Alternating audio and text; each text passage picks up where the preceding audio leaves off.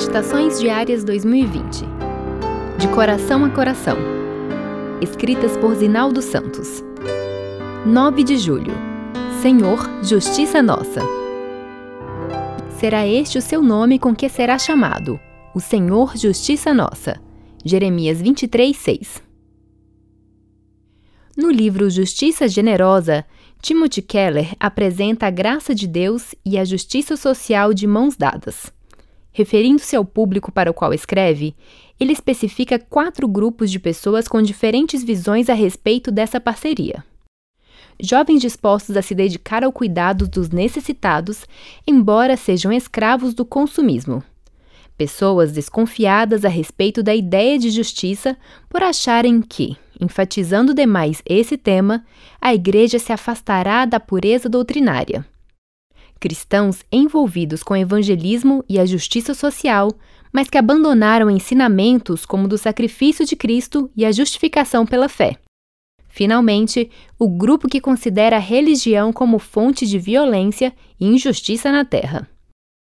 Contrapondo-se a essas ideias e práticas, Keller une os dois temas afirmando que, abre aspas, a Bíblia não nos chama para simplesmente fazermos justiça e nada mais, o Evangelho de Jesus cria necessária e poderosamente uma paixão pela justiça no mundo. A preocupação com a justiça em todos os aspectos da vida não é acréscimo artificial nem contradição à mensagem bíblica. Fecha aspas.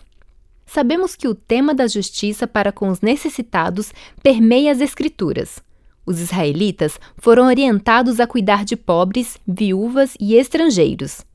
Cristo mencionou essa prática como sendo feita a ele mesmo. O Antigo Testamento contém muitos episódios que mostram o fracasso dos reis de Judá e as consequências na vida do povo.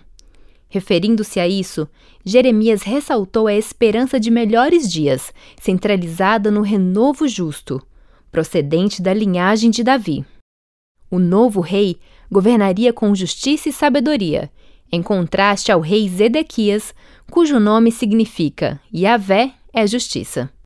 Por sua vez, o Messias seria chamado de Senhor Justiça Nossa. É fato que esse título atribuído a Jesus implicava mais do que justiça social. A amplitude de seu significado só pode ser compreendida à luz do Calvário, iluminada pela afirmação do apóstolo Paulo: Mas vós sois dele, em Cristo Jesus, o qual se tornou, da parte de Deus, sabedoria e justiça, e santificação e redenção. Nessa condição, torna-se impossível para nós ignorarmos a mão e o prato vazio de nosso semelhante.